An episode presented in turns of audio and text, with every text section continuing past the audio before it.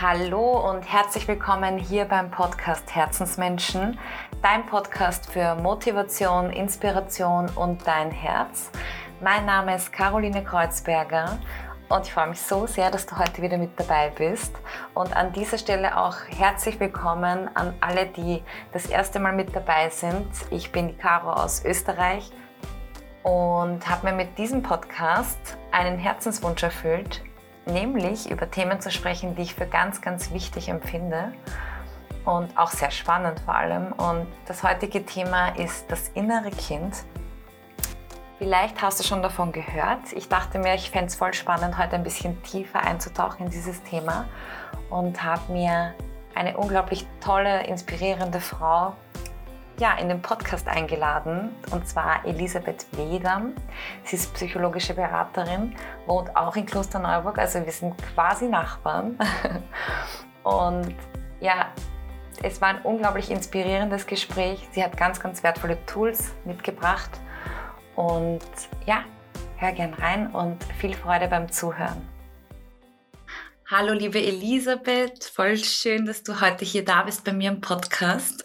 Ich danke dir für deine Zeit und ja, herzlich willkommen in meinem Podcast Herzensmenschen.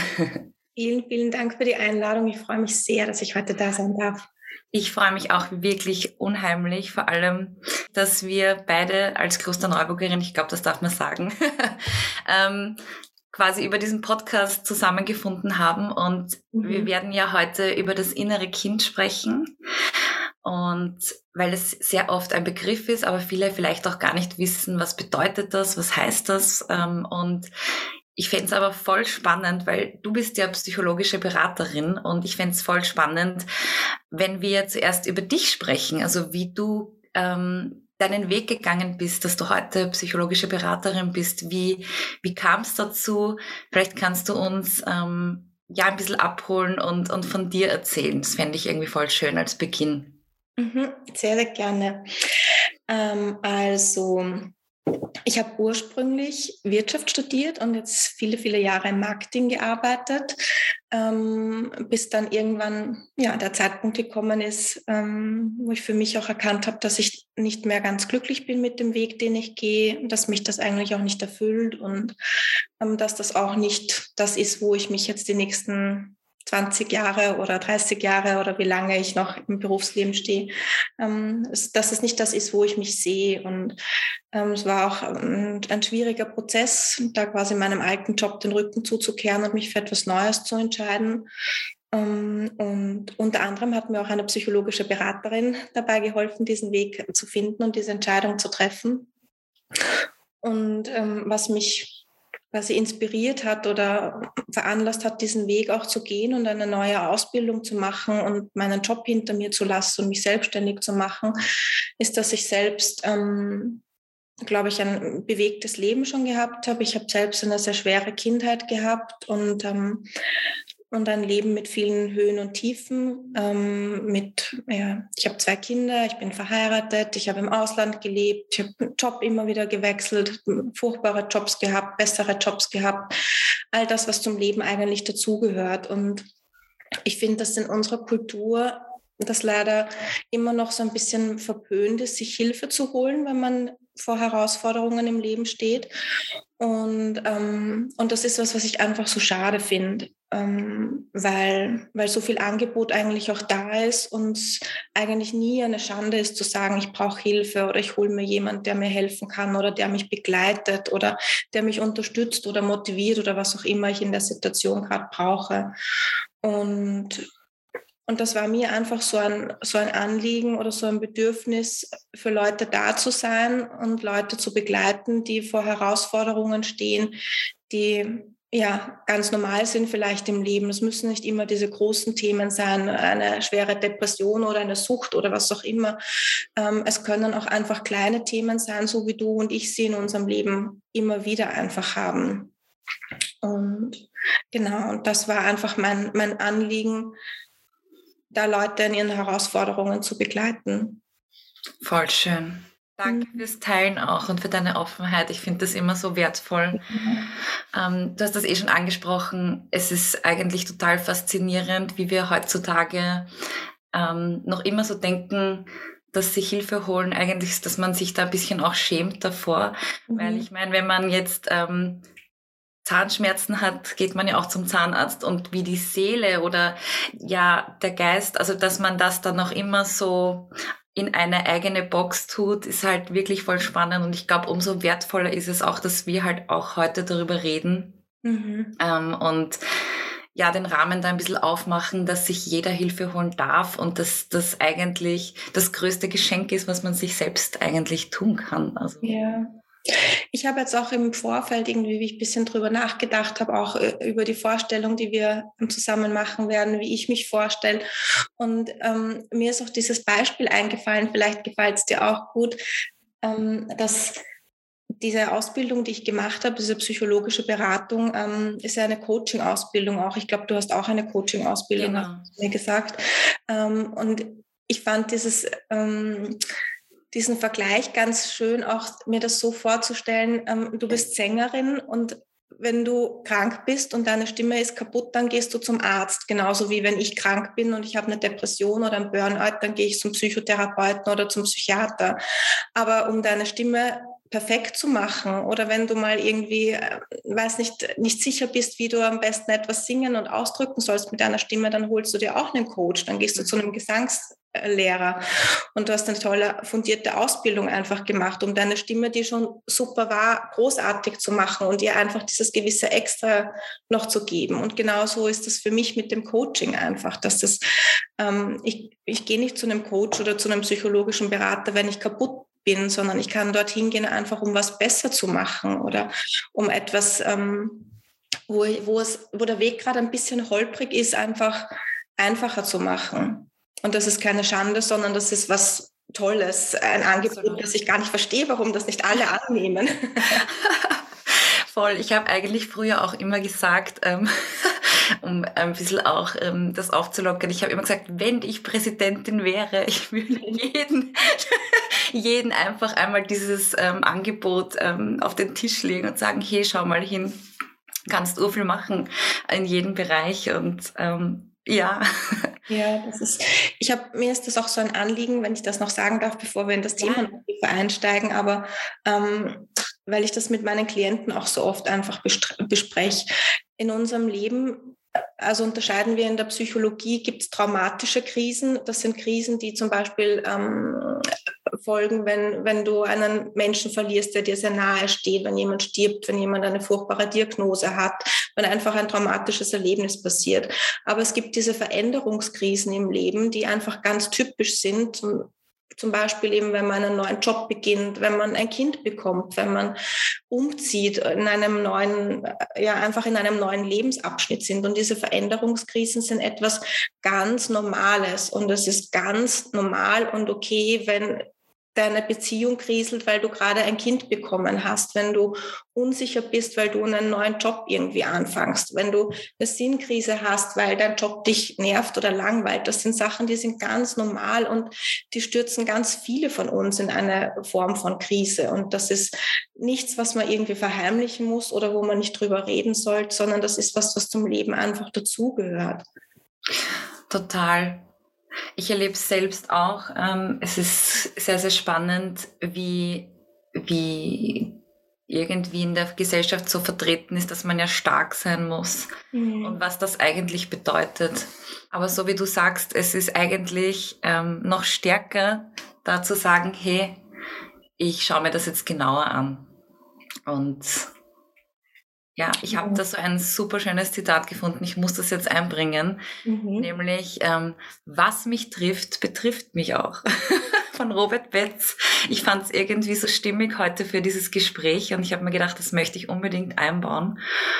Und ja, wir sprechen ja heute auch über das innere Kind. Und es ist ja oft so, dass die, dass die Menschen ähm, durch ihr Leben gehen und man hat so das Gefühl, irgendwas blockiert einen die Vergangenheit holt einen irgendwie immer ein ähm, und man kann sich irgendwie nicht so frei entfalten. Und auch so zwischenmenschlich und in Beziehungen ähm, hat man immer wieder so gewisse Themen, die sich vielleicht auch wiederholen. Mhm. Also würde ich jetzt mal so sagen.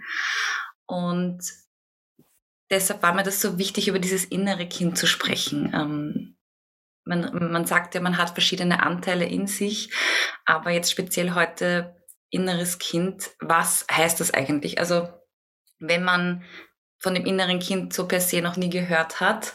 Ähm, wenn jetzt jemand zuhört und sich denkt, inneres Kind, hä, was ist das? ähm, was würdest du, ähm, wie würdest du das erklären oder ja, uns nahebringen? Was heißt inneres Kind? Also mhm. Du hast eigentlich eh schon jetzt ganz viel auch vorweggenommen, weil du auch schon von der Vergangenheit geredet hast, die uns immer wieder einholt. Ähm, das innere Kind ist ja so ein geflügeltes Wort, das heute irgendwie, zwei Worte eigentlich, die heute ganz oft verwendet werden. Mir ist es ganz wichtig zu sagen, dass das nichts irgendwie mit Hokuspokus zu tun hat oder dass das nicht irgendwie besonders spirituell oder esoterisch ähm, oder was auch immer ist. Das innere Kind ist einfach ein Begriff für all die gespeicherten Kindheitserinnerungen und Prägungen, die wir alle in uns haben. Also es ist einfach aus der Psychologie gespeicherte Kindheitserinnerungen und Prägungen. Alles, was unsere Vergangenheit, hast du vorher gesagt, was in unserer Vergangenheit passiert ist, was uns geprägt hat, was davon bewusst und unbewusst, vor allem unbewusst in uns gespeichert ist und uns dann immer wieder auch einholt, wie du das vorher auch schon gesagt hast und unser Verhalten auch heute immer noch beeinflusst. Mhm. Das heißt, dieses innere Kind ähm, ist eigentlich nach wie vor, also unser ganzes Leben lang präsent, könnte man mhm. so sagen, weil es eben ein Anteil ist. Und wie kommt man jetzt in Kontakt mit diesem inneren Kind? Oder was, ähm, wie, wie arbeitet man mit diesem inneren Kind? Also jetzt geht man durchs Leben, merkt, okay, dieses Muster oder das wiederholt sich ständig. Ähm, was macht man da ak aktiv? Ähm, wie, wie geht man damit um? Also ich glaube, ein erster wichtiger Schritt ist schon mal sich bewusst zu machen, dass da eben etwas ist, was mich beeinflusst, ähm, wenn ich durchs Leben gehe, ähm, wenn ich auf bestimmte Situationen reagiere. Ähm, man kann sich das ähm, vorstellen wie einen Eisberg, ähm, wo man sagt, dass ähm, von unseren Gedanken zwischen 90 bis 95 Prozent eigentlich unter der Wasseroberfläche stattfinden. Das ist unser Unterbewusstsein. Und eben ein Großteil unserer Gedanken ist in dem Unterbewusstsein ähm, und auch vom Unterbewusstsein gesteuert quasi. Und nur fünf bis zehn Prozent unserer Gedanken sind quasi die Spitze vom Eisberg an der Wasseroberfläche, ähm, die wir auch wirklich bewusst steuern. Und diese Kindheitserinnerungen und Prägungen oder inneres Kind, ähm, das sind einfach Erinnerungen und Prägungen, die da unter der Wasseroberfläche sind, die uns oft einfach gar nicht bewusst sind. Und ein erster wichtiger Schritt ist, glaube ich, schon mal sich bewusst zu machen, okay, ich bin mehr als diese Spitze des Eisbergs. Ich habe ganz viel in meinem Unterbewusstsein auch, zum Beispiel auch ein, ein inneres Kind und diese Kindheitserinnerungen und diese Prägungen, die ich einfach habe. Und das beeinflusst mich, weil es macht 90 bis 95 Prozent aus. Natürlich beeinflusst mich das. Da ist bei einem Eisberg ist ja auch die ganze Gefahr und die Kraft und das Volumen ist das, was unterm Wasser eigentlich ist. Ja. Und da mal sich bewusst zu machen, okay, da ist was und dann hinzuschauen und zu sagen, was ist da eigentlich? Welche Erinnerungen und Prägungen sind das, die mich beeinflussen?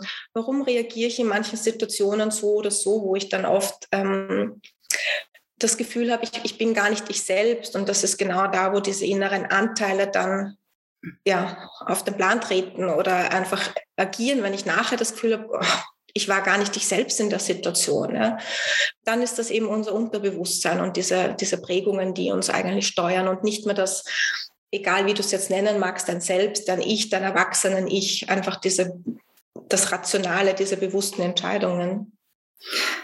Das heißt, was auch immer wir in dieser Kindheit, also jeder hat ähm, eine Geschichte und mhm. egal was wir in unserer Kindheit erleben, es ist in uns gespeichert und es kommt halt in manchen Situationen zum Vorschein oder wie man so schön sagt, es wird getriggert durch genau. zwischenmenschliche Beziehungen. Wenn ich jetzt sage, okay, es ist mir bewusst, also so wie du sagst, du machst dir das jetzt mal bewusst, dass du diesen Anteil in dir hast, wie wie arbeitet man am besten mit diesem inneren Kind? Oder kann man auch selbst was zu Hause machen? Oder ist es da besser, man arbeitet mit einem Coach? Hast du da einen Tipp? mir ist es noch ein Anliegen zu sagen, ich hoffe, das ist okay für dich, dass ähm, ich glaube, dieses innere Kind und diese Kindheitsprägungen sind oft irgendwie ein Thema, das man dann irgendwie gleich mit einer schlechten Kindheit verbindet und sagt, jemand, der eine schlechte, furchtbare Kindheit gehabt hat, der hat dann später diese Themen. Ähm, das ist aber nicht automatisch so, weil ich, ich sage das auch für die anderen Eltern, die jetzt vielleicht zuhören. Ähm, wir haben, egal ob du eine, oder anders gesagt, niemand von uns hat eine nur furchtbare Kindheit oder eine nur glückliche Kindheit. Auch in einer furchtbaren Kindheit gibt es glückliche Momente und auch in einer glücklichen Kindheit ähm, gibt es Situationen, die vielleicht nicht ganz ideal laufen und durch die dann einfach diese ja, negativen Anteile kann man sie schon nehmen, weil sie oft im Heute dann als negativ erlebt werden. Also diese können auch in einer Kindheit entstehen, die eigentlich eine gute Kindheit war, weil vielleicht auch ähm, ich eine sehr liebevolle Mutter gehabt hat, aber die vielleicht oft keine Zeit gehabt hat, weil, weil sie arbeiten musste, um Geld zu verdienen, weil vielleicht die Großmutter gepflegt werden musste, weil andere Geschwister da waren, weil die Mutter ihre eigenen Themen gehabt hat. Das heißt, es war vielleicht eine wunderbare oder ist eine wunderbare Frau, aber trotzdem habe ich mich in meiner Kindheit oft alleingelassen gefühlt oder vernachlässigt gefühlt. Ja. Und das wertet jetzt nicht irgendwie die Qualität meiner Mutter ab und sagt, es war eine schlechte Mutter, es sind Sachen, die, die sind einfach so und die passieren passieren einfach so. Und genauso entstehen dann diese, ähm, diese Prägungen einfach und diese Erinnerungen. Und ich hatte dann vielleicht das Kind das Gefühl, ich bin da vernachlässigt worden und ich bin meiner Mutter nicht wichtig, weil halt gerade etwas anderes wichtiger war, was rational gesehen auch total ähm, legitim ist. Aber für mich als Kind in meiner kindlichen Welt entsteht dann einfach dieses Bild, ich, ich bin meiner Mutter nicht, nicht wichtig, ich, ich bin nicht liebenswert, sie hat keine Zeit für mich, was auch immer. Ähm, Danke so sehr fürs Teilen. Du hast echt was unglaublich Schönes gerade gesagt, weil ja jeder ich glaube, jeder gibt in jedem Moment sein Bestes. Mhm. Also das Bestmögliche, was er gerade geben kann. Und ich finde es urwichtig, was du gerade gesagt hast. Und ich glaube, es ist auch, auch so, dass man ja als Kind eben auf die Eltern aufschaut. Das heißt, man hat diese Erfahrungen ja nicht und man kann ja, man, also ein Kind, glaube ich, schließt immer nur auf sich zurück. Das ist, das mit dem Kind halt dann was nicht, also mit mir stimmt was nicht, weil sonst hätte der und der mehr Zeit oder so. Also ich glaube, es ist ganz wichtig, dass jeder sein Bestmögliches gibt, das wollte ich einfach sagen. Also das, ja. danke fürs Erwähnen, voll schön. Und das ist, unsere Wahrnehmung ist ja so subjektiv, so wie ich jetzt das Beispiel gesagt habe, die Mutter, die vielleicht, sagen wir, ihre eigene Mutter gerade gepflegt und das ist ganz klar, dass das jetzt notwendig ist, aber für das Kind einfach subjektiv in dem Moment denkt sich das Kind, warum lässt sie mich alleine? Weil ähm, wir sind als Kinder ja einfach so abhängig von dieser Liebe, die wir von unseren Eltern bekommen. Und ich sage jetzt Eltern, aber natürlich sind das für viele von uns auch andere Bezugspersonen. Und wenn ich sage Mutter, dann kann das genauso der Vater sein, weil für viele von uns ist der Vater eine wichtigere Bezugsperson als die Mutter. Aber ich bleibe einfach jetzt bei dem Überbegriff Eltern ähm, als Bezugspersonen. Und wir sind als Kinder, wenn wir auf die Welt kommen, ja so unglaublich hilflos, dass diese, diese Suche nach Anerkennung jetzt nichts ist, was mit unserem Ego irgendwie zu tun hat oder was halt schön wäre, wenn wir Anerkennung kriegen, sondern das ist für unser Überleben einfach notwendig, dass wir geliebt werden, weil wenn wir nicht geliebt werden und sich niemand für uns interessiert, dann verhungern wir und können einfach nicht überleben. Ja deshalb sind diese Prägungen, glaube ich, auch einfach so, so stark, die da in der Kindheit entstehen, weil wir in dieser Abhängigkeit drinnen sind und einfach so viel brauchen, weil wir ja als, als Menschen Babys gar nichts können eigentlich. Ja. Und wenn da einfach ja, nicht rund um die Uhr immer nur Liebe und Happy Peppy irgendwie ist und das ist halt nirgends, dann entstehen halt bei den meisten von uns auch einfach negative Erinnerungen oder ein Mangel einfach oder ja, eine, eine Prägung, die dann einfach einen Glaubenssatz entstehen lässt, der halt sagt, ich, ich bin nicht genug. Und, ähm, das heißt, wir haben gute, also positive Anteile natürlich, mhm. aber auch eben die die negativen, wenn man so nennen will. Also wir haben so, wir haben beides. Also wir haben die Ressourcen, wo wir sagen, wow, das nehmen wir uns mit aus unserer Kindheit und das macht uns vielleicht in einer gewissen Sache besonders stark und mutig oder sonstiges. Aber genauso auch die andere Seite. Ja, genau. Dass man genau. sich eben durch Glaubenssätze dann vielleicht eben nicht liebenswert fühlt Und also das ist halt ja. diese Thematik. Wenn und ich das jetzt Entschuldige, ja, sag. Weil ich habe nämlich deine vor drei Fragen quasi noch nicht beantwortet. Ja. das, das Stichwort Glaubenssätze war jetzt quasi, quasi mein Stichwort. Ähm, du hast ja gefragt, wie, wie kann ich arbeiten mit dem inneren Kind? Wie brauche ich da Hilfe? Kann ich das alleine machen? Muss ich zu einem Coach gehen?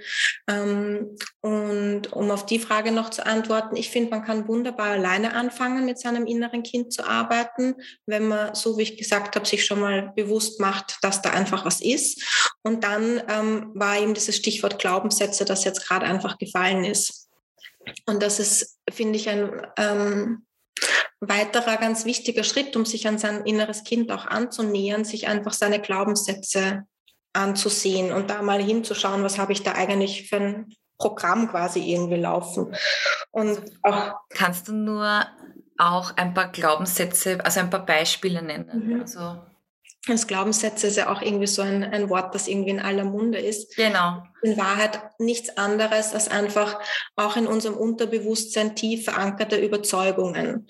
Und Überzeugungen in dem Fall ist das wirklich so kraftvoll, weil das etwas ist, was ich so lange schon glaube oder geglaubt habe, dass ich wirklich davon ausgehe, dass das einfach so ist.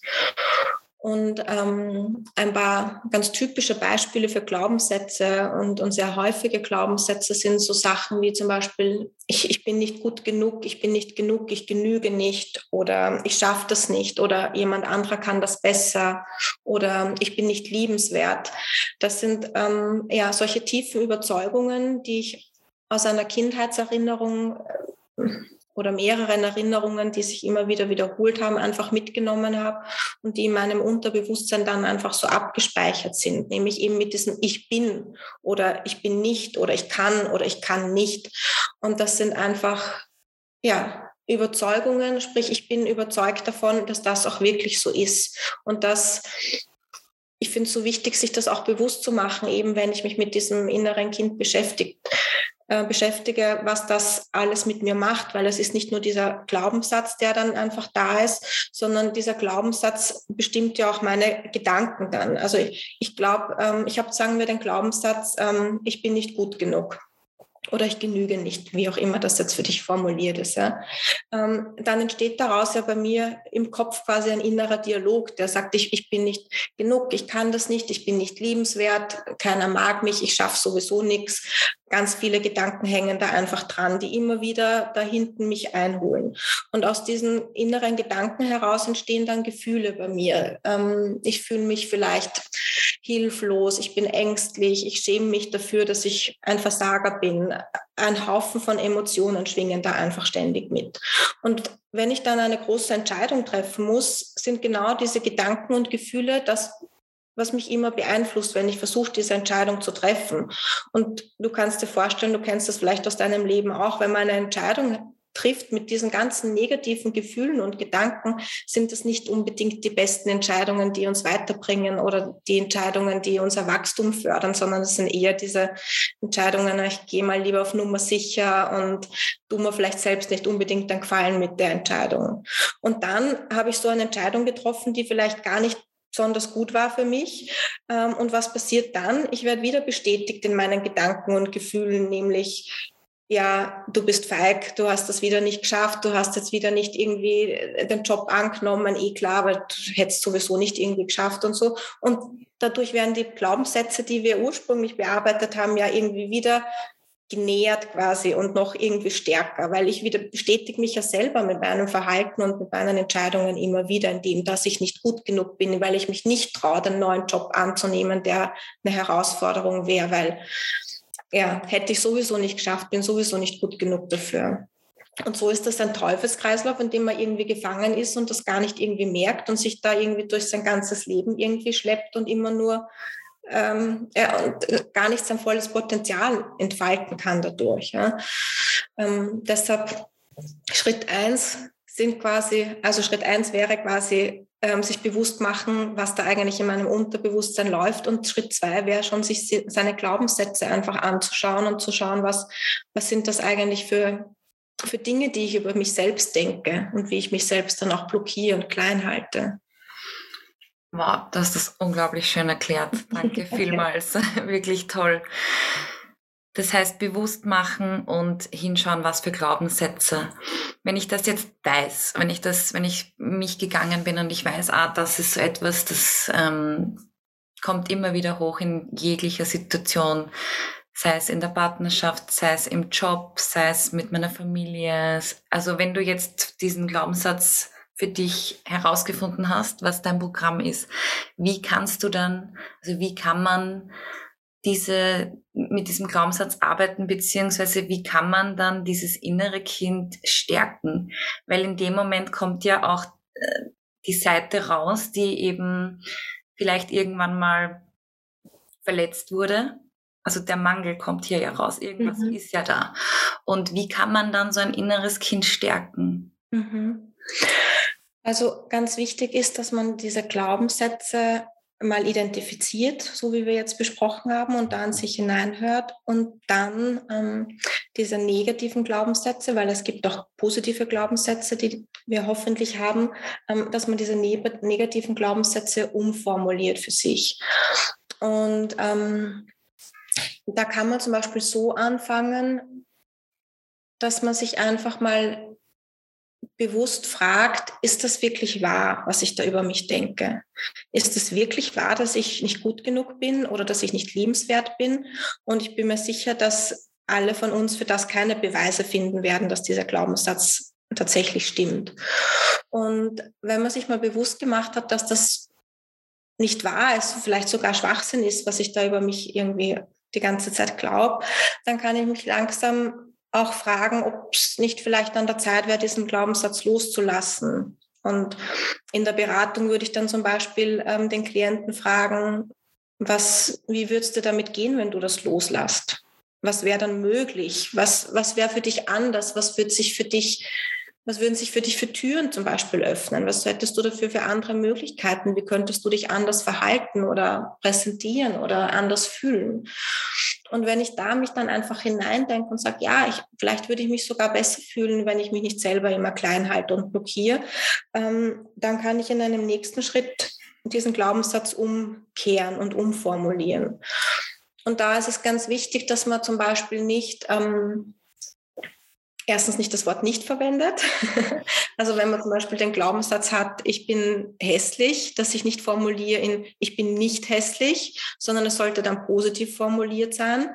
Ähm, aber wenn ich zum Beispiel diese tiefe, diese tiefe Überzeugung habe, ich bin nicht attraktiv, ich bin hässlich, ich bin fett, ich bin schier, ich bin nicht genug, ist es oft für uns schwierig, dann das in das wirklich Gegenteil zu kehren und plötzlich zu sagen, ich bin wunderschön. Weil ich habe jetzt 40 Jahre lang geglaubt, ich bin nicht attraktiv und dann kann ich mir schwer mich schwer davon überzeugen, dass ich plötzlich wunderschön bin. Ähm, ich glaube, du weißt, was ich meine. Das ist einfach ein großer Schritt. Das heißt, wenn ich etwas neu formuliere, kann es helfen zu sagen am Anfang, ich bin gut genug oder ich bin, ich bin okay, so wie ich bin. Oder ich kann sagen, ähm, wenn ich als Glaubenssatz habe, ich bin unsicher ähm, oder ich bin unsportlich, kann ich formulieren, ähm, ich bin jeden Tag ein bisschen sportlicher oder ich werde jeden Tag ein bisschen sicherer. Also da wirklich kleine Schritte, damit unser Gehirn das quasi auch verarbeiten kann und wir uns selber auch davon überzeugen können. Sonst ist der Spagat einfach ziemlich groß. Mhm. Weil, ich es, weil ich es einfach immer frage, ähm, glaubst du, ist Meditation da auch ähm, ein cooles Tool dafür? Oder sich auch so zu connecten mit dem inneren Kind, weil jetzt ist das Ganze ja wieder sehr, also natürlich, also man, man denkt drüber nach und man spürt so in sich hinein, wow, okay, die letzten 40 Jahre, so wie du das Beispiel genannt hast, war ich davon überzeugt, ich bin nicht attraktiv. Ähm, jetzt versuche ich das aufzulösen für mich. Jetzt wieder im Kontext mit diesem inneren Kind. Wie, also würdest du meinen, durch eine Meditation ist es auch möglich, sich zu, zu verbinden oder hauptsächlich durch die Glaubenssätze? Wie ich integriert man die in den Alltag? Mhm. Entschuldige, so viele Fragen auf einmal. Ja. ähm, zur Meditation ähm, auf jeden Fall, weil wir haben ja, reden ja davon unter der Wasseroberfläche ähm, und unserem Unterbewusstsein und die Meditation ist finde ich ein sehr guter Weg, sich mit seinem Unterbewusstsein auch zu beschäftigen und da einfach ja, einzutauchen, um bei dem Bild von dem Eisberg und dem Wasser auch zu bleiben. Ähm, es gibt auch ganz viele wunderschöne ähm, Meditationen zum inneren Kind, die findet man auch im Internet oder auf YouTube oder wo auch immer man gerne nach Meditationen sucht. Ähm, ich, das finde ich eine, eine großartige Möglichkeit, sich mit dem einfach auch zu beschäftigen. Dem einen ist das vielleicht so lieber, dem anderen ist das lieber, er setzt sich mit Stift und Papier einfach hin und, und schreibt das einfach auf und er macht das irgendwie ganz sachlich. Also ich finde, da darf jeder einfach die Möglichkeit suchen oder den Weg wählen, der für ihn am besten passt. Und ähm, Deine zweite Frage war jetzt, wie ich es schaffe, diese neuen Glaubenssätze dann in den Alltag zu integrieren. Finde ich auch eine super Sache, weil ja, das ist jetzt leicht gesagt von mir. Ähm, man formuliert das einfach um und dann ist das alles wunderbar. Nein, so leicht ist es natürlich nicht. Ähm, das kenne ich von mir selber auch. Ähm, es ist einfach, wenn man ja, so wie wir jetzt gesagt haben, viele, viele Jahre, dass diese Überzeugung einfach in sich getragen hat, dann reicht das nicht, wenn ich mir da jetzt einen Zettel irgendwie schreibe und, ähm, und dann steht da jetzt drauf, ich bin wunderbar und, und dann ist das so. So ist es natürlich leider nicht, sondern auch das muss sich einfach in unserem Gehirn, in, euren, in unseren neuronalen Systemen und Nervenbahnen ähm, festigen. Und dafür muss ich es erstens wiederholen, wiederholen, wiederholen und zweitens am besten einfach mich selbst auch immer wieder dran erinnern, indem ich mir das vielleicht auf meinem Badezimmerspiegel schreibe oder ähm, ich mache gerne ähm, für mein Handy so Hintergrundbilder, wo ich diese neuen Affirmationen oder Glaubenssätze draufstehen habe oder ähm, ich klebe mir einfach einen roten Punkt irgendwie auf Sachen drauf, die ich oft in der Hand habe und dieser Punkt erinnert mich dann dran. Da einfach umzudenken. Also da gibt es ganz, ganz viele Möglichkeiten. Ich kann mir ähm, ein Armband zum Beispiel nehmen, ähm, wo ich mir vornehme, jedes Mal, wenn ich dieses Armband sehe wenn ich das angreife, dann versuche ich diesen neuen Glaubenssatz für mich zu wiederholen. Also gibt es einfach so kleine Tipps und Tricks, wo auch jeder für sich das Richtige finden kann, um ja, diesen neuen Glaubenssatz in meinen Alltag zu integrieren. Mhm. Voll schön. Also es ist ähm, wirklich, glaube ich, sehr hilfreich, dass man sich das wirklich in den Alltag reinholt, so wie du sagst, durch diese kleinen Helferleins wie ein Armband. Voll schön. Würdest du dann meinen, also kann man dann sagen, dass das innere Kind geheilt werden kann? Also, dass es, dass man irgendwann an den Punkt ankommt, wo man sagt, wow, diese ganzen negativen, also dieser negative Touch kann sich irgendwann dann doch transformieren? Oder ist das so etwas, dass man so sein Leben lang jetzt einfach, also man ist so geprägt? Ähm, eine gute und schwierige Frage, die ich mich jetzt auch gar nicht so beantworten traue. Dass, also ich weiß nicht, ob ich mich jetzt sagen trauen würde, das Kind oder mein inneres Kind ist geheilt. Ähm, ich glaube, dieses innere Kind ist ja jahrelang ähm, geprägt worden und, und mit Erinnerungen gefüttert worden. Und, und vielleicht, wenn ich jetzt in meiner Situation, sagen wir zum Beispiel, ich habe ein inneres Kind, das mich in meiner Beziehung immer wieder stark beeinflusst. Ähm, und ich habe da hingeschaut und das erkannt und habe ähm, versucht, meine Glaubenssätze da aufzulösen und ähm, meine Muster zu durchbrechen. Und ich habe das Gefühl, in unserer Beziehung läuft es jetzt gut und mein inneres Kind, meine Kindheitserinnerungen beeinflussen mich da jetzt nicht mehr. Ähm, aber dann kommt in meiner Arbeit ein neuer Chef und der triggert wieder irgendwas anderes, womit ich mich noch nicht beschäftigt habe. Und vielleicht ist mir dann morgen plötzlich bewusst, puh, ich oder ich habe das Gefühl, ich bin wieder ganz am Anfang, weil mit dem Thema habe ich mich noch nicht beschäftigt. Also ich weiß nicht, ob man irgendwann so weit kommen kann, dass man sagen kann, ich habe das alles bearbeitet und mich wirft nichts mehr aus der Bahn und ich bin immer in meiner Mitte. Das, das wäre schön, aber ich, ich traue mich das jetzt nicht. Das war auch nur eine Frage. Das weißt du, vielleicht gibt es doch noch eine Antwort. Aber das ist ja das Schöne am Leben, Nein, dass es absolut. immer wieder noch Herausforderungen gibt und man immer absolut. noch was irgendwo dazu lernen darf. Aber ja, ich, ich glaube, es ist ein riesen, riesen, riesen Schritt schon mal getan, wenn man anfängt, sich damit zu beschäftigen und sich bewusst zu machen, dass ich da einfach äh, gesteuert bin, oft von irgendwelchen Sachen aus meiner Vergangenheit, die ich noch mitschleppe. Und, ähm, und wenn ich einmal angefangen habe, hinzuschauen und mir bewusst zu machen, was ich da für Muster habe und gelernt habe, die aufzulösen, dann ist das, glaube ich, etwas, was ich immer wieder anwenden kann. Und wenn dann ein neuer Trigger kommt, dann kann ich mit den Tools, die ich mir schon angeeignet habe, da einfach wieder hinschauen und wieder dran arbeiten.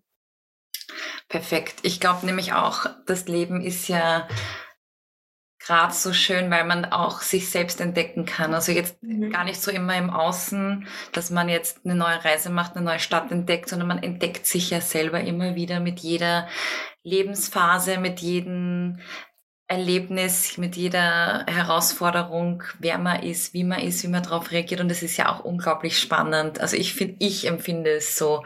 Also natürlich in dem Moment, wo man am Boden zerstört ist, wird man, wird man das kurz jetzt nicht so empfinden, sondern man wird sich fragen, warum ich, warum das, warum mhm. jetzt.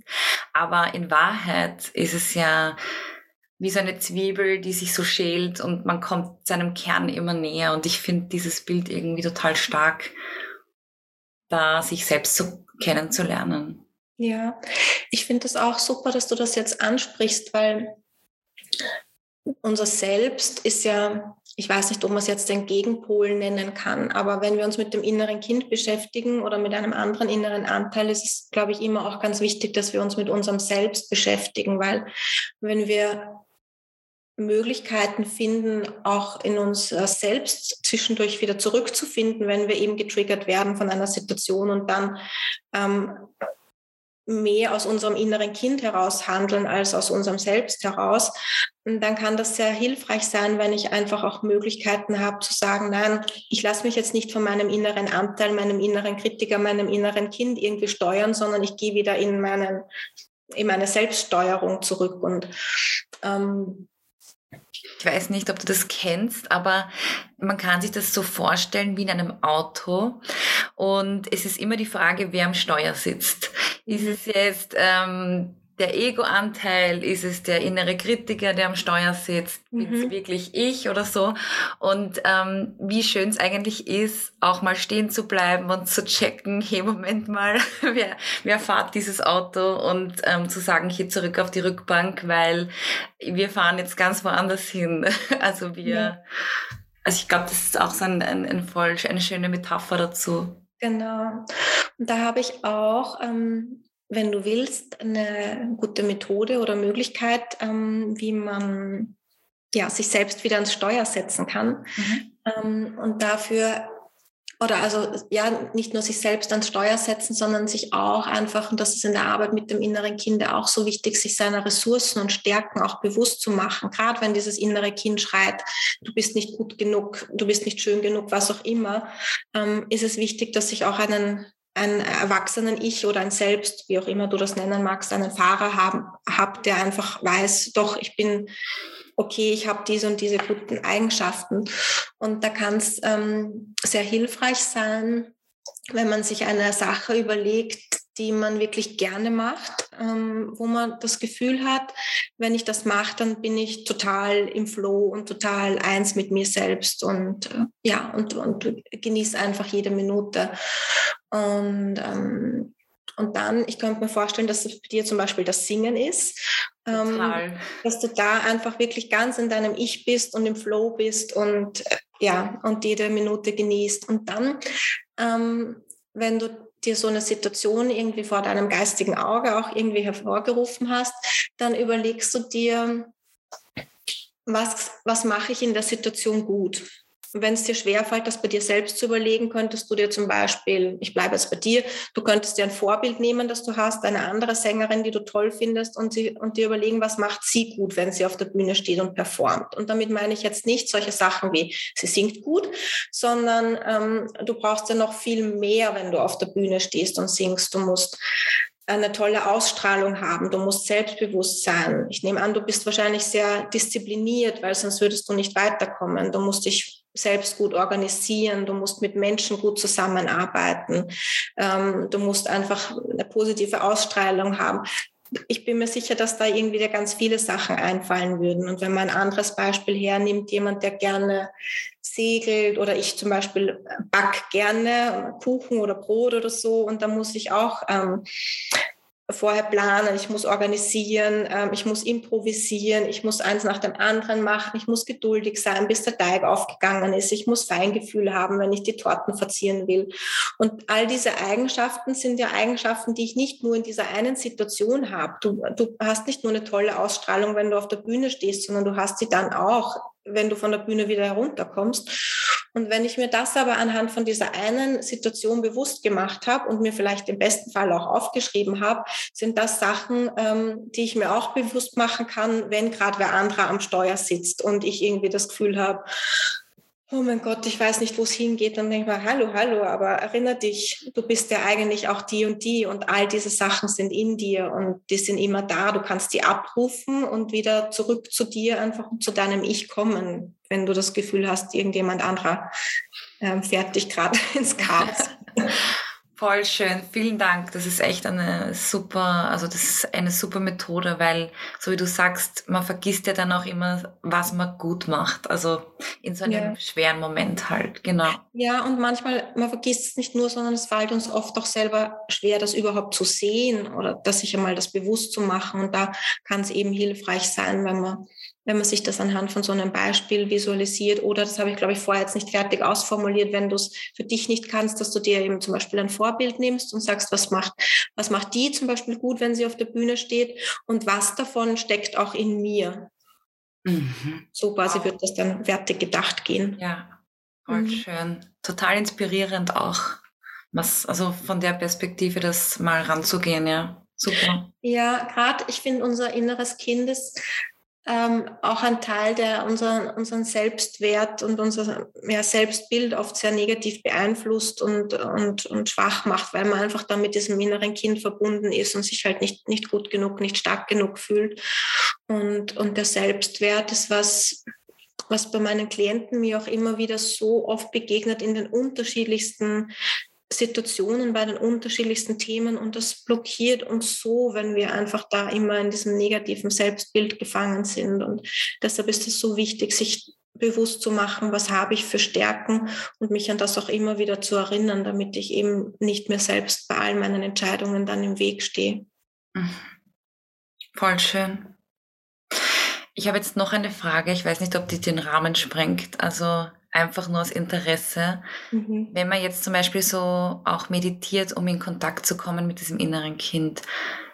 Weil ich meine, jeder, jeder Erwachsene geht ja auf eine bestimmte Art mit einem Kind um. Also wenn jetzt ein Kind in, in dem Raum ist, also die einen lieben Kinder, die anderen weniger, ist halt einfach so. Und aber wenn ich mir jetzt vorstelle, ich gehe in diese Meditation, ist es dann vielleicht auch hilfreich, so ein inneres Kind zu trösten, weil in, wenn ich jetzt ein, ein Kind vor mir sehen würde und es wäre traurig zum Beispiel mhm. oder es, es, es würde weinen, weil irgendwas gerade passiert ist, würde man ja auch hingehen und dieses Kind trösten.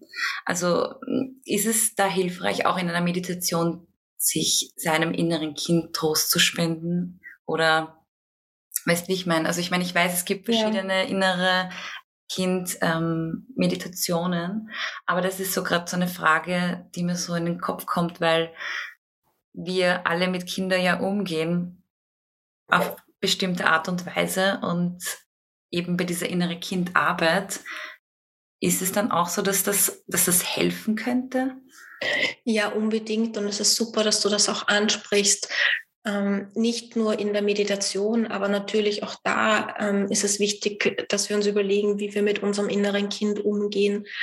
Ähm, es ist einerseits, glaube ich, dieses auch Trösten und, und Verständnis haben, genauso wie ich für ein, ein Kind das ich irgendwo sehe, das mir begegnet oder meinem Kind, wenn das irgendwie traurig ist und, und, und unglücklich ist, ähm, dann würde ich das Kind auch trösten und ihm Mut zusprechen und äh, nette Sachen vielleicht sagen. Bei uns ist es aber oft so, dass wenn unser inneres Kind, ähm, egal ob es jetzt in der Meditation oder im Alltag präsent ist, dass wir eher sagen, na, du Trottel, ist eh klar, dass das wieder jetzt irgendwie vergeigt hast, weil du bist ja nicht gut genug. Gell? So reden wir mit unserem inneren Kind und das ist natürlich nicht hilfreich, weil ich würde auch mit meinem Kind nicht so, also meinem echten Kind, meinem Sohn nicht so sprechen. Ja? ja. Ähm, also das ist das eine, dass ich hier in der Kommunikation in der Meditation und auch im Alltag mit mir selbst einfach liebevoll sein sollte, so wie ich mit einem Kind eben auch liebevoll umgehe, geduldig ähm, und, und liebevoll, aber schon noch souverän. Und mhm. auf der anderen Seite ähm, gibt es da quasi noch einen Schritt drüber hinaus, etwas, was wir in der ähm, Psychologie Reparenting nennen wo es eben darum geht, dass ich mich auch fragen kann, was sind das für Bedürfnisse, die mein inneres Kind hat. Auch hinter einem negativen Verhalten, zum Beispiel, ich habe einen äh, Wutausbruch, weil mich irgendwas getriggert hat in meiner Beziehung, ähm, dann steckt hinter der Wut, die ich da empfinde, ein Bedürfnis meistens dahinter. Nehme ich vielleicht das Bedürfnis nach mehr Aufmerksamkeit, weil ich mich vernachlässigt gefühlt habe von meinem Partner. Und, ähm, und dann kann es total hilfreich sein, sich einfach sich selbst zu fragen. Aber natürlich kann ich das umgekehrt auch bei meinem Partner oder bei meiner Freundin oder bei wem auch immer, also bei meinem Gegenüber einfach machen, um mir zu überlegen, was, was könnte das Bedürfnis sein, was dahinter steckt. Und dann schimpfe ich nicht wegen dem Wutausbruch, sondern überlegen, okay, ich fühle mich vielleicht eigentlich gerade einsam und möchte eigentlich einfach nur gesehen werden, weil ich einen schlechten Tag gehabt habe. Und erstens kann das in der Beziehung, und ich finde, dieses innere Kind ist ja was, was uns in der Beziehung auch so beeinflusst, in jeder zwischenmenschlichen Beziehung, kann das einfach unglaublich hilfreich sein, wenn ich meine Bedürfnisse sehen und artikulieren kann und auch für mich selber einfach meine Bedürfnisse erkennen kann und dann auch darauf eingehen kann, weil vielleicht brauche ich einfach gerade Ruhe oder will mich gerade einfach zurückziehen oder was auch immer. Und dieses Reparenting, um auf das wieder zurückzukommen, da geht es ganz stark um das, dass ich mir einfach bewusst mache, was hat mein Kind, mein inneres Kind für Bedürfnisse und wie kann ich mir die selber erfüllen oder wie kann ich mir das selber geben, was da auch fehlt. Ja? Ob das jetzt ist, dass ich irgendwas mache, was ich als Kind zum Beispiel immer gern gemacht habe und ich einfach schaukeln gehe oder mir sonst irgendwie was Gutes gönnen oder ist es einfach, dass ich versuche, mit mir geduldiger zu sein, ähm, liebevoller mit mir selbst zu sein. Und da sind wir auch wieder bei den Glaubenssätzen, mir nicht irgendwie jeden Tag, wenn ich mich vorm Spiegel stelle, zu sagen, wie schaust du wieder aus? sondern äh, liebevoll mit uns zu reden und zu sagen, ja, es ist okay und es ist unglaublich, was für eine Macht, nämlich jetzt nicht nur die gesprochenen Worte haben, sondern ja auch, was man denkt. Ja. Man sagt ja auch, alleine sich etwas vorzustellen, löst ja in einem etwas aus, als würde man es erleben. Also mhm. von dem her total wichtig, wie man zu sich selbst auch ist, auch wenn es nur gedanklich ist. Also ja, und auch manchmal ist man ja mit sich selber auch, gerade wenn man irgendwie einen schlechten Selbstwert hat, ähm, findet man das gar nicht so wichtig, dass man mit sich selbst irgendwie liebevoll und geduldig umgeht. Aber es beeinflusst ja so viel auch rundherum einfach. Mhm. Und ähm, wenn ich mit mir selbst, wenn ich nicht einmal mit mir selbst irgendwie liebevoll bin, wie kann ich das dann nach außen transportieren? Wie kann ich das meinen Freunden, meiner Familie, meinen Kindern irgendwie geben? Also ich finde, man, man sollte oder man darf immer bei sich selber auch anfangen. Mhm. Ähm, ich bin immer so, versuche vorsichtig zu sein mit dem, mit dem Muss oder Soll, weil das ist dann auch wieder so oft dann gleich eine Blockade da. Aber das ist ja auch ein Dürfen oder mir erlauben, bei mir selbst anzufangen und auch mit mir selbst geduldig zu sein und mit mir selbst liebevoll zu sein. Voll schön, ja. Elisabeth, wir kommen zur letzten Frage. Ja. yeah! Und zwar ist das meine absolute Lieblingsfrage. Ich bin ja Sängerin und stell dir vor, ich gebe dir jetzt ein goldenes Mikrofon in die Hand und alles, was du in dieses Mikrofon hineinsprichst, kann jeder Mensch auf dieser Welt hören. Was würdest du den Menschen mit auf ihren Weg geben? Was ist deine Weisheit? Was ist deine größte Erkenntnis? Was möchtest du mit den Menschen teilen?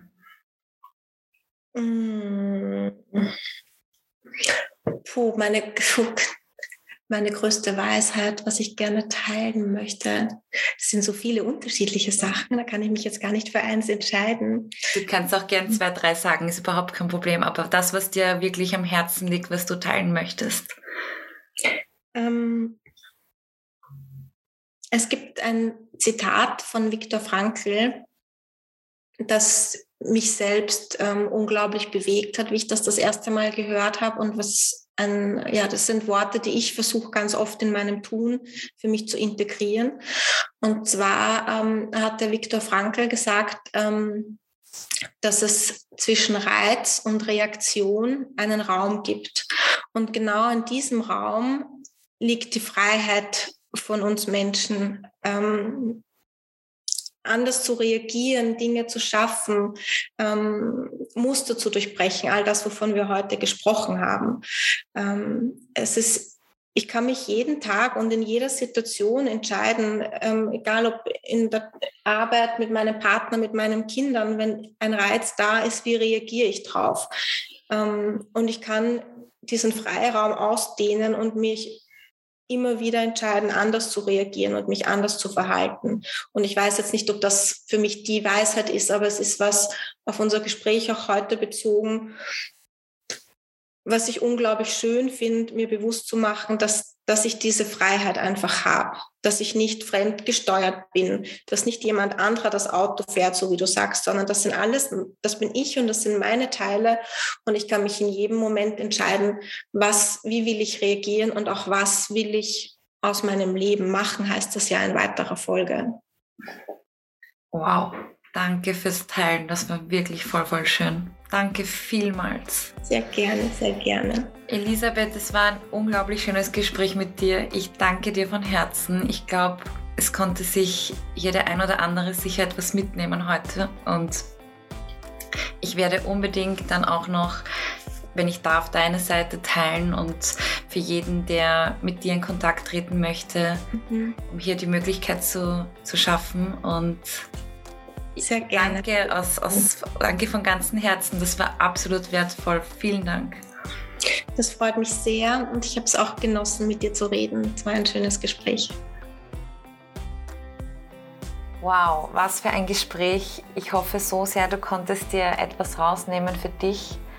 Und an dieser Stelle auch danke, dass du zuhörst. Danke, dass du mit dabei bist hier bei meiner Podcast-Folge. Und wenn du Lust hast und du das Gefühl hast, die ein oder andere Folge könnte jemandem helfen, dann teile sie gerne. Ich freue mich natürlich darüber und ja, lass mir gerne auch einen Kommentar unter meinem Posting da auf Instagram. Wenn du die Folge morgen hörst, weil wir haben heute Dienstag, das heißt, ich ähm, bin gerade in Vorfreude, weil morgen Mittwoch kommt diese Folge raus also heute für dich. Und wir werden morgen auch das neue Video zu meinem neuen Song Wie du bist ja, filmen und drehen. Und ich freue mich so sehr, dass, dass, also den Song mit dir zu teilen, weil er total in die Zeit gerade passt. Ich habe diesen Song ähm, ja, während, während dem Lockdown geschrieben und er passt auch so gut zu dieser Thematik und ich werde auf jeden Fall ähm, in einer der Folgen kurz vorm Release ein bisschen was auch über den Song erzählen. Ich werde dich da auf dem Laufenden halten und will dich jetzt doch gar nicht so viel zulabern. ähm, ich wünsche dir einen wunderschönen Tag und fühle dich von Herzen umarmt. Danke, dass du zuhörst. Deine Caro.